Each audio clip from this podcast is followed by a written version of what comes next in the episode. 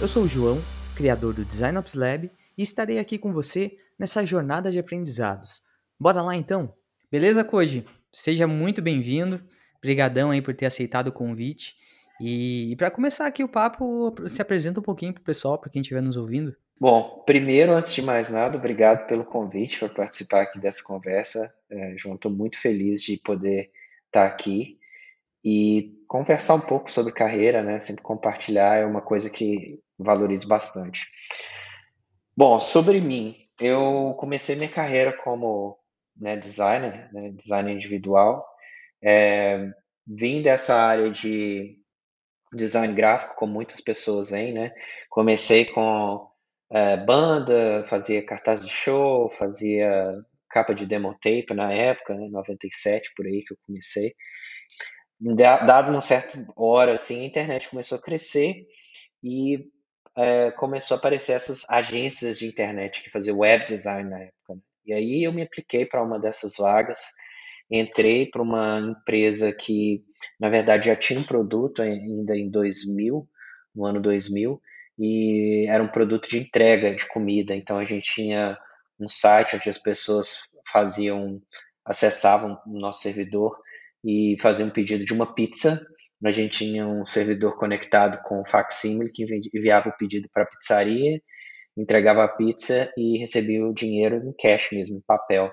Então não tinha muito ainda um business model muito legal, mas já era a primeira exposição a produto digital é, no ano 2000 em Belo Horizonte e isso permitiu a abrir mesmo assim a cabeça para essa área e perceber que né, UX e Product Design realmente era uma coisa que é, era muito inicial, mas eu já via como muito promissor. Uhum. E aí depois eu trabalhei no, no Google, né, fui é, trabalhar no Orkut, que foi meu primeiro projeto lá, passei quase 10 anos no Google, mudei para aqui para os Estados Unidos dentro do Google. Depois trabalhei na Lyft, que é uma concorrente do Uber aqui nos Estados Unidos e Canadá. E agora tem uns seis meses que eu estou no Twitter como uh, design manager também. Quando você estava trabalhando no Google, você estava ainda aqui no Brasil e depois se mudou? Comecei no Brasil, trabalhando no Orkut. Então, depois que eu. Aquela empresa que eu comentei, né, que era uma startup, eu foi vendida, a gente virei sócio depois, aí vendi essa empresa para uma empresa maior ali em Belo Horizonte, que depois acabou virando a, a Ponto Mob em São Paulo. E aí eu entrei para o Google, é, aí eu entrei para o Google e no Google eu comecei, era 2000 e, se eu não me engano, 2008. Foi minha primeira vez no Google. E aí eu trabalhei no Google no Brasil até 2014 e me mudei é, através de transferência, né? Pelo visto L1 aqui para os Estados Unidos. Tem bastante, bastante chão aí, bastante história para contar. Pô, o Orkut, cara, me lembra muita coisa, cara. Porra, tu, tu chegou a pegar é, o começão lá da, da rede social? Não o começo, o Orkut, por incrível que pareça, já, já era um pouco velho já em 2008. Então, é, quando eu entrei no, no Google, eu entrei para fazer o redesign do Orkut, é o novo Orkut, hum, que na verdade hum. as pessoas não gostaram muito, né? Teve coisas legais, mas assim, os usuários estavam ficaram um pouco com, raiva assim, com uma mudança tão grande, né? Foi um aprendizado bem interessante nesse sentido também, que a gente percebeu que as mudanças elas têm que acontecer gradualmente, né? E não overnight assim, de uma vez. Uhum. E aí né, assim, o Orkut foi meu primeiro projeto no Google, mudando para cá eu trabalhei em outros projetos, como o Google Plus. O Google Plus, sim, eu comecei desde o início, desde o lançamento. Uh, lancei outros produtos como Google My Business, lancei um produto que chama Files by Google, que é um file manager para Android. Então tive a oportunidade também de lançar produtos do zero dentro do Google. Pô, que legal. E cara, e para a gente iniciar aí pela a primeira perguntinha lá que eu faço para todas as pessoas que vêm aqui, é, que é sempre bom a gente uh, se inspirar pelas, pelas experiências né, de cada um, então a gente sempre tira aprendizados de cada história. É, como é que tu caiu na, na, na liderança, assim, como foi? Você já desejava seguir nessa carreira, assim, ou aconteceu, e como é que, que foi? Pois é, foi bem interessante, porque, na verdade, eu fui professor aí é, em Belo Horizonte também pela PUC, pela FUMEC, pela UNA, sempre nessa área de design, de design de interação. E aí é, eu sempre gostei muito de dar aula, né? Até dei aula em Barcelona, numa faculdade também, em mais ou menos dois anos atrás, é, temporariamente como visitante. E quando eu vim para cá, eu fiquei com essa vontade, assim, de ah, voltar, voltar para academia, dar aula. Ah, e aí teve um certo dia que eu estava lá no Google trabalhando, eu recebi um e-mail da UC Berkeley, né, que é uma universidade aqui na Califórnia, Bay Area, me oferecendo trabalho de professor como designer lá, de design. Né? E aí eu fiquei muito tentado, falei, nossa, o Berkeley é a escola onde eu sonhava estudar, né? Essas escolas aqui americanas. E agora estão me chamando para dar aula, muito legal. Aí eu fui ver a realidade, né, do salário e tudo, tudo mais. Mesmo aqui, professor, pelo menos nessa, né, como iniciante que uhum. eu entraria, não, não, não, não é um salário tão confortável como né, na área de tecnologia. Então, eu decidi não ir. Mas, conversando com minha gerente naquela época, né, falei, nossa, eu gosto muito de dar aula. Ela perguntou, mas por que, que você gosta de dar aula? Eu falei, olha, eu gosto de dar aula porque eu gosto de ajudar as pessoas a crescer. Eu gosto uhum. daquele momento que, às vezes, uma ex-aluna, ex-aluna vem para mim e fala, nossa, aquele dia em 2000 e não sei quanto, você falou sobre esse produto ou esse tipo de problema e mudou minha forma de pensar e isso me influenciou bastante positivamente, sabe? Me fez pensar sobre minha carreira. Então, eu sempre gostei disso. E aí ela Legal. falou: Poxa, olha, como manager, você vai ter várias coisas, não tão boas, mas você vai ter isso também. E isso é, você pode tentar como manager. E aí foi que ela me ofereceu é, começar a ser manager, né? No Google é sempre assim: você começa com uma, duas pessoas e vai aumentando até o momento que você se sente confortável em fazer aquele trabalho 100% do seu tempo, né? Então eu fui por um grande tempo ali, por um bom tempo ali um manager que era ao mesmo tempo também um contribuidor individual e depois eu virei 100% manager. Entendi. E aí, e aí como foi? Se apaixonou pela coisa e quis seguir? Como é, como é que foi aí? Pois é, aí realmente o que ela falou foi certo, né? Não, não é só flores. Uh, você tem um monte de reunião, você tem um monte de problemas para resolver. Pensando aqui na situação de Covid, você tem conflitos, você tem problemas pessoais que às vezes acabam vindo para o trabalho também, que você tem que realmente estar tá ali para apoiar as pessoas. Não é uhum. é fácil. Mas ao mesmo tempo tem esse lado muito positivo de você sentir que você está tendo um impacto, porque eu penso assim, com o produto você tem um impacto como o Google, você tem um impacto é, igual esse Files que a gente lançou, tem mais de 100 milhões, 100, é, mais de 1 bilhão, né, na verdade, de usuários no mundo hoje em dia. Então, de certa forma, o trabalho que a gente fez está impactando um bilhão de pessoas, mas é um impacto, digamos assim, numérico não uhum. é um uhum. impacto que eu tenho acesso à qualidade desse impacto. Eu não sei, eu não sei qualitativamente é, como esse impacto é e eu não consigo ter um contato direto com um, uma pessoa específica ali. É mais, mais numérico, né? E aí, quando você se torna manager, você consegue ver o impacto qualitativo na vida das pessoas, assim, de realmente ajudar uma pessoa a se tornar um melhor, uma melhor designer, ajudar essa pessoa a lidar melhor com o time, a entender melhor é, os problemas dos usuários e, ao mesmo tempo, é, replicar um pouco dessas coisas que você foi aprendendo ao longo da carreira, com sempre com o ponto de vista das, das outras pessoas. E, e acho que é isso que me chamou bastante atenção e, com certeza, me apaixonei, mas, ao mesmo tempo, sinto que eu ainda tenho muito a aprender. Eu sinto que, como designer, talvez um, um, um, um certo ponto eu já estava um pouco é, bored, né? Um pouco assim, tá, agora já não tem mais nada uhum. diferente assim para fazer. Posso fazer VR, posso fazer realidade aumentada, mas como designer eu já sentia que não tinha tanto mais a fazer. E como manager é um pouco assim, é, o trabalho é sempre diferente, um dia é diferente do outro, uma empresa é completamente diferente da outra, um time apresenta problemas diferentes para resolver. Então, acaba que estimulante e estressante ao mesmo tempo, digamos assim. Eu acho que acabasse falando tudo, assim, é é estimulante e estressante ao mesmo tempo. E é exatamente isso que tu comentou, que não é exata, né.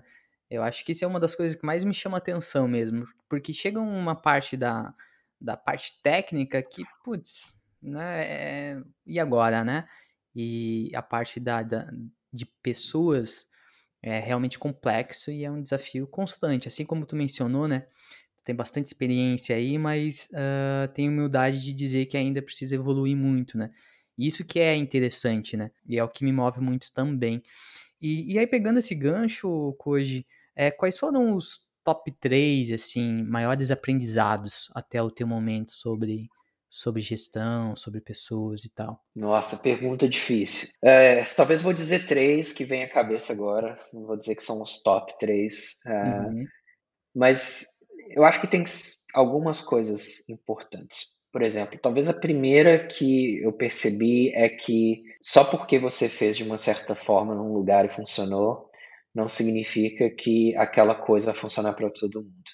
E isso é muito importante, principalmente vindo do Google, que tem toda essa fama de, né, uma empresa muito bem organizada, que pensa nos usuários e tem processos de pesquisa de design muito evoluídos.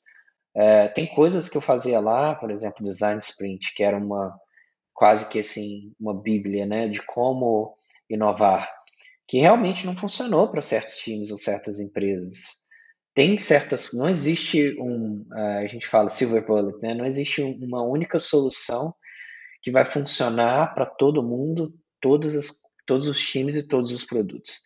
E isso é uma um aprendizado difícil, porque você passa tantos anos estudando uma coisa, e aí você sente que você investiu tanto tempo e energia naquele aprendizado, que agora você tem que utilizar ele o máximo possível. Mas Uhum. utilizar aquele aprendizado não necessariamente é reproduzir ele da mesma forma como você aprendeu, eh, dentro daquela situação. Então, acho que eu diria que esse é o número 1, assim, mais importante, que eu uma das coisas mais importantes que eu aprendi. A a segunda tem a ver com o que você falou, eu acho que eu meu meu minha preferência de liderança é a é a liderança que ela é vulnerável e que é uma liderança transparente e que sabe que super-herói não existe. Uhum. Eh, assim, eu não tenho todas as respostas, eu não sei tudo, eu não vou chegar aqui com a solução pra todos os problemas, eh, e quem falar isso pra mim, eu não eu não tenho confiança nessa pessoa, basicamente. Então, eh, eu aprendi como líder a ter esse essa certa abertura, não acho que tem que tomar cuidado pra não transparecer também como uma falta de confiança nas Uhum. suas decisões, né. Acho que você tem que estar confiante, mas ao mesmo tempo, você tem que deixar um certo espaço pra ambiguidade, um certo espaço pra mostrar que, sabe, a gente também tá construindo as coisas juntos, a gente também tá construindo as soluções juntos.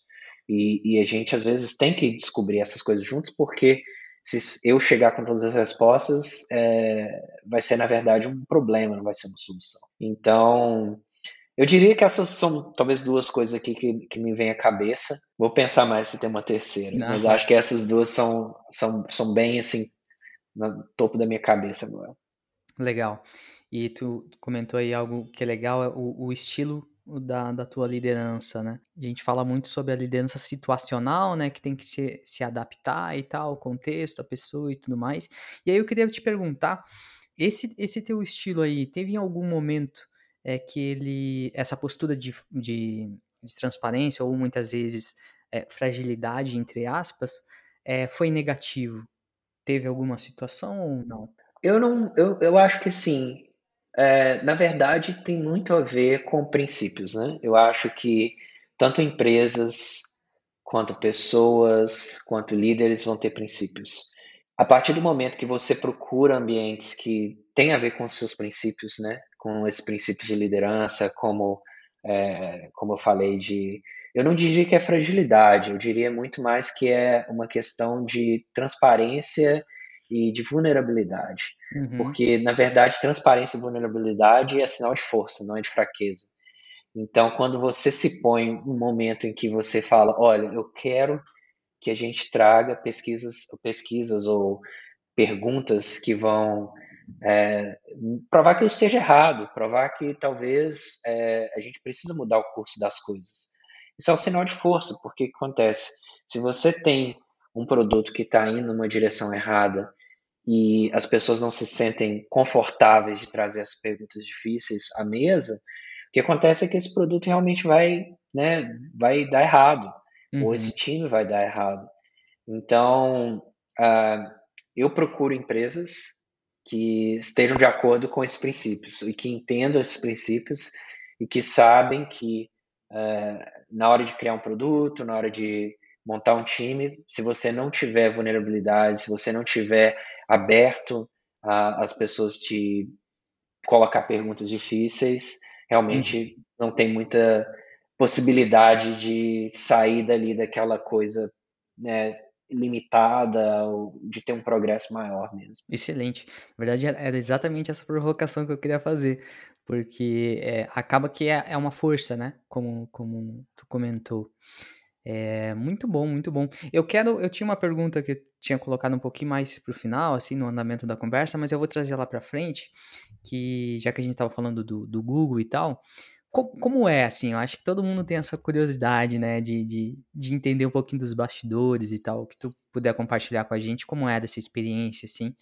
É, e aí, já complementando, já colocando uma segunda pergunta nessa aí que tu pode é, emendar, queria que tu explorasse um pouquinho também a, a as diferenças assim de, de, de, liderança comparado no que, é, no que a gente vê aqui no Brasil e no que é exigido aí fora, né? Primeiro que eu, eu, eu recebo várias perguntas sobre o Google até hoje, assim, uh, o que é difícil para mim de, talvez assim, colocar em contexto é que aqui nos Estados Unidos, na Califórnia, na Bay Area, é, eu acho que o Google é mais uma empresa, na verdade. Assim, eu acho que todas as empresas que têm um certo nível de maturidade, elas têm, de certa forma, práticas ou parecidas ou é, maduras num nível parecido. Então, eu posso falar do Google, mas eu acho que, assim, talvez um, um, um spoiler aqui, que eu acho que é, essa imagem que eu tinha do Google mudou muito ao longo dos anos, sabe? Eu acho que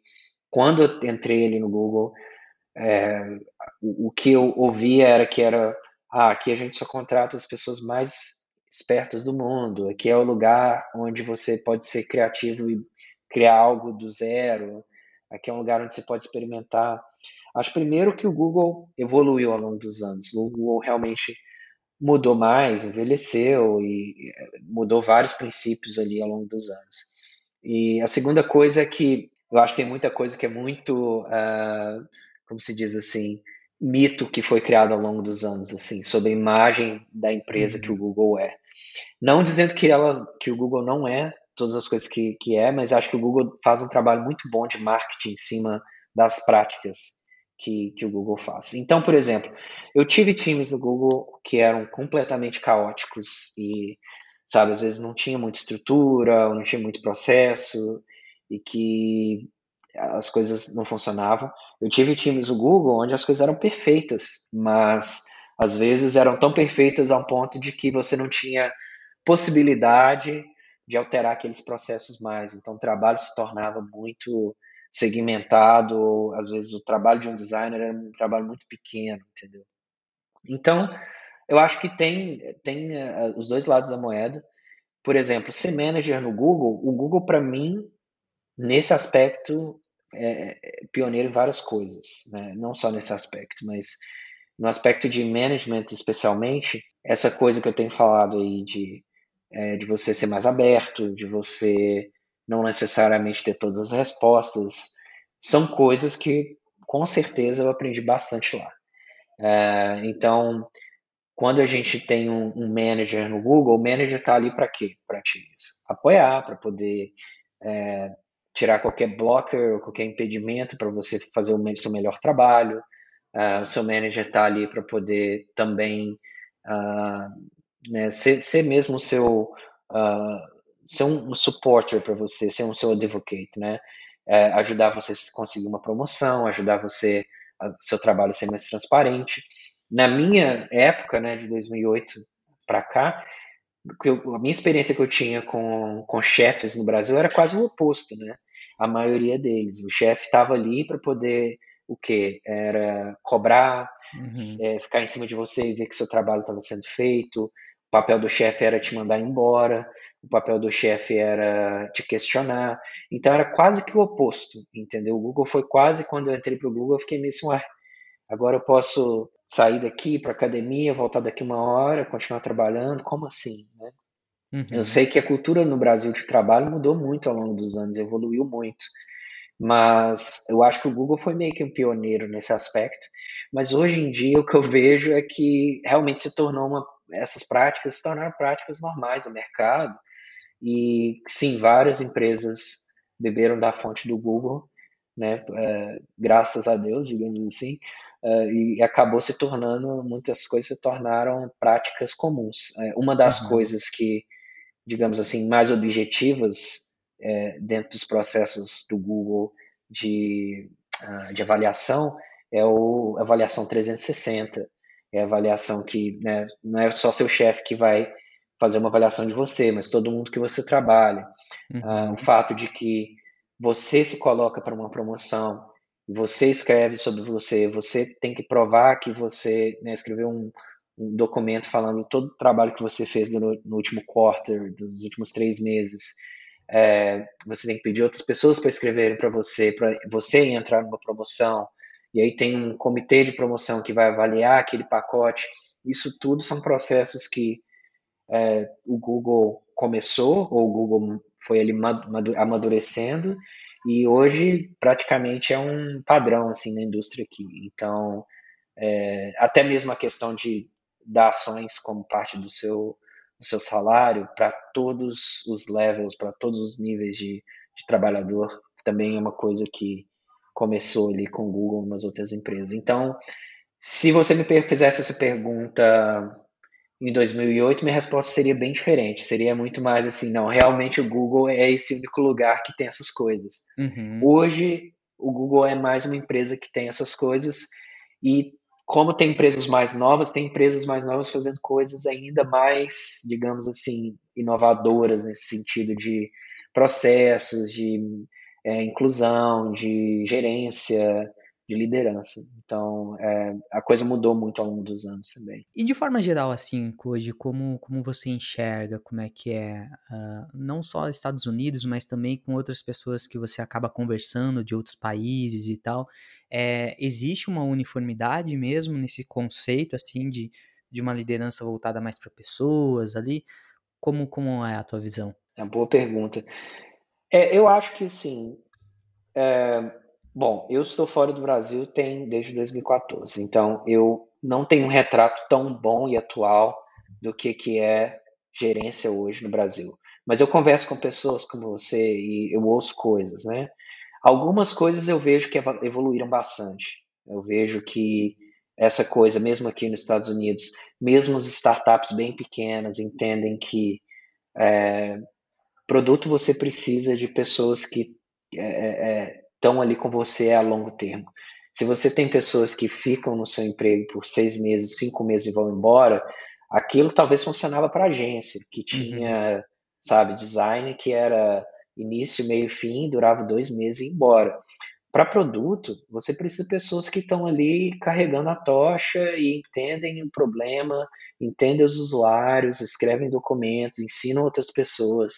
Então você está falando aí de pelo menos um ano e meio, dois anos de, de, de, tempo de empresa, não menos que isso.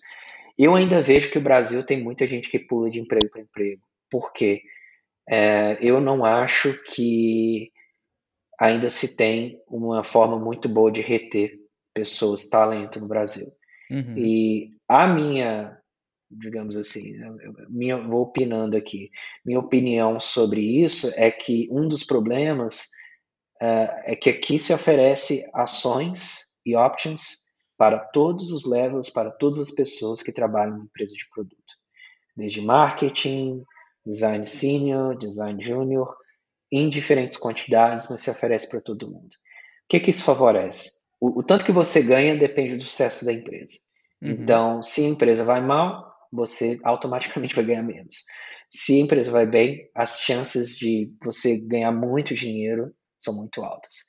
E é por esse motivo que empresas super pequenas, que às vezes estão começando, conseguem contratar talentos que estão às vezes anos no Google, né? Eu mesmo saí do Google quase 10 anos para ir para o Lyft, é, por causa disso, por causa de uma, uma possibilidade de, de que aquela empresa crescer tanto que acaba sendo é, lucrativo financeiramente uhum. para uma pessoa entrar, além de toda a possibilidade de, de, né, de amadurecimento, de aprendizado. Então, é, o que eu ouço, tá? Não sei se é verdade, assim, não estou aí, é que apenas algumas pessoas de alguns levels que vão receber ações e options uhum. no Brasil. Então, o que, que isso causa? Pessoas realmente, cada um indo para um lugar. Se isso aqui acontecesse aqui, ninguém ficaria no emprego. Cada três meses iam mudar para um, um novo emprego. E aí, problema que isso gera é que realmente você tem você não consegue criar um produto consistente uhum. ao longo dos anos, né? O produto vai ter momentos que está legal, depois, depois cai de novo, e aí as informações são perdidas porque as pessoas estão sempre em movimento. Enfim, eu acho que é. Eu diria que se tem uma coisa que eu diria que o mercado brasileiro ainda está um pouco é, atrás é, é nesse, nessa questão da retenção. Entendi, entendi. E além desse, desse fato aí de, de estoques para todo mundo, ajudar na, até no, no, no, na atração ali e também na retenção, quais outras práticas assim que você vê que é, que é bem forte, que realmente motivam as pessoas a ficar a longo prazo, assim? É, não, isso é uma ótima pergunta que vai me ajudar a pensar também. É difícil manter pessoas aqui também, tá? Não é fácil. É, eu, eu diria, número um, é realmente estoques, assim, é, é ter possibilidade de upside, né? Você, a pessoa sabe, nossa, eu, eu acho que as ações do Twitter vão subir muito, então eu vou querer ficar, uhum. sabe? E eu sei que aquela feature que eu estou trabalhando vai, vai ter um impacto positivo e pode mudar tudo. Então eu vou querer tra trabalhar melhor. É, eu acho que tem coisas básicas, acho que as outras coisas são meio table stakes, assim, meio é, coisas muito básicas que eu espero que todas as empresas tenham do tipo é, benefícios, né, como uhum. saúde, benefícios de é, saúde mental. A gente está falando agora de Covid. Como que você pode oferecer é, benefícios que vão ser parece um pouco de podcast HR agora, né, de RH, mas é, é que como manager você tem que pensar sobre essas coisas, sim, né? Tipo, quais que são as ferramentas que a sua empresa fornece para poder reter? Eu pessoalmente como manager, o que eu tento fazer é, é sempre mostrar o meu ponto de vista, sabe? Eu não estou numa empresa se eu não estou é, assim apostando nela. Uhum. Então eu tento mostrar o porquê eu estou apostando nessa empresa para o meu time.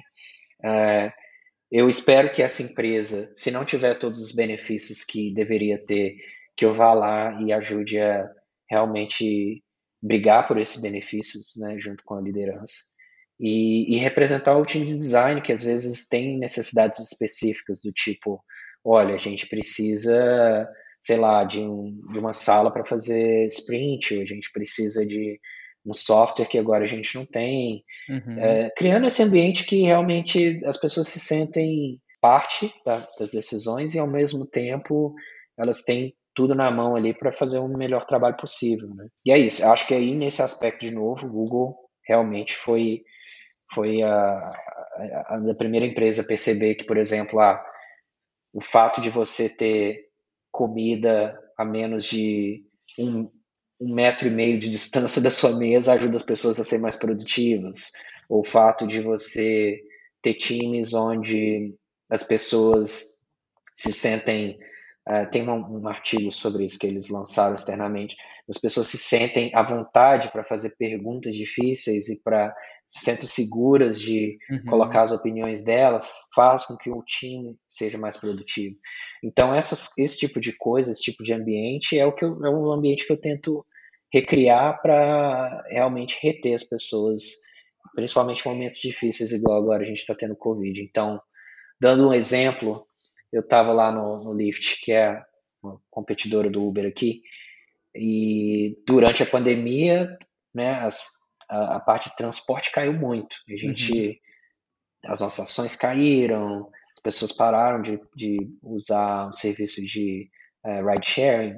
O que eu fiz foi realmente, primeiro, mostrar o meu ponto de vista, por que, que eu acho ainda que o business faz sentido, né? demonstrar que realmente tem certas coisas que às vezes são temporárias e que vão mudar, mas ao mesmo tempo oferecer espaço para o meu time a pensar coisas que talvez iam ser um pivô para a empresa, entendeu? Uhum. Então, uma das coisas que a gente fez foi pivotar para delivery. E aí eu dei todo o espaço para o meu time. Falei, cara, se vocês têm alguma ideia de como a gente pode é, se tornar uma empresa lucrativa durante esse período da pandemia, por favor, vá lá e apresente a sua ideia. Vá lá e eu, eu crio espaço, eu organizo as reuniões, a gente, é, sabe, a gente faz um sprint se for necessário, mas é, não se sinta que você não pode alterar o, o, a rota das coisas. E eu acho que, mesmo que as ideias às vezes não tenham um impacto tão positivo, isso faz com que as pessoas se sintam mais parte das decisões, sabe? Tipo, uhum. é, parte da, né, tanto da, da, da, da, parte de sucesso, mas também um pouco mais é, responsável pelo, pelo fracasso às vezes, porque isso é importante também, saber que você Sim. pode alterar o fracasso ou o sucesso de uma empresa. Uhum.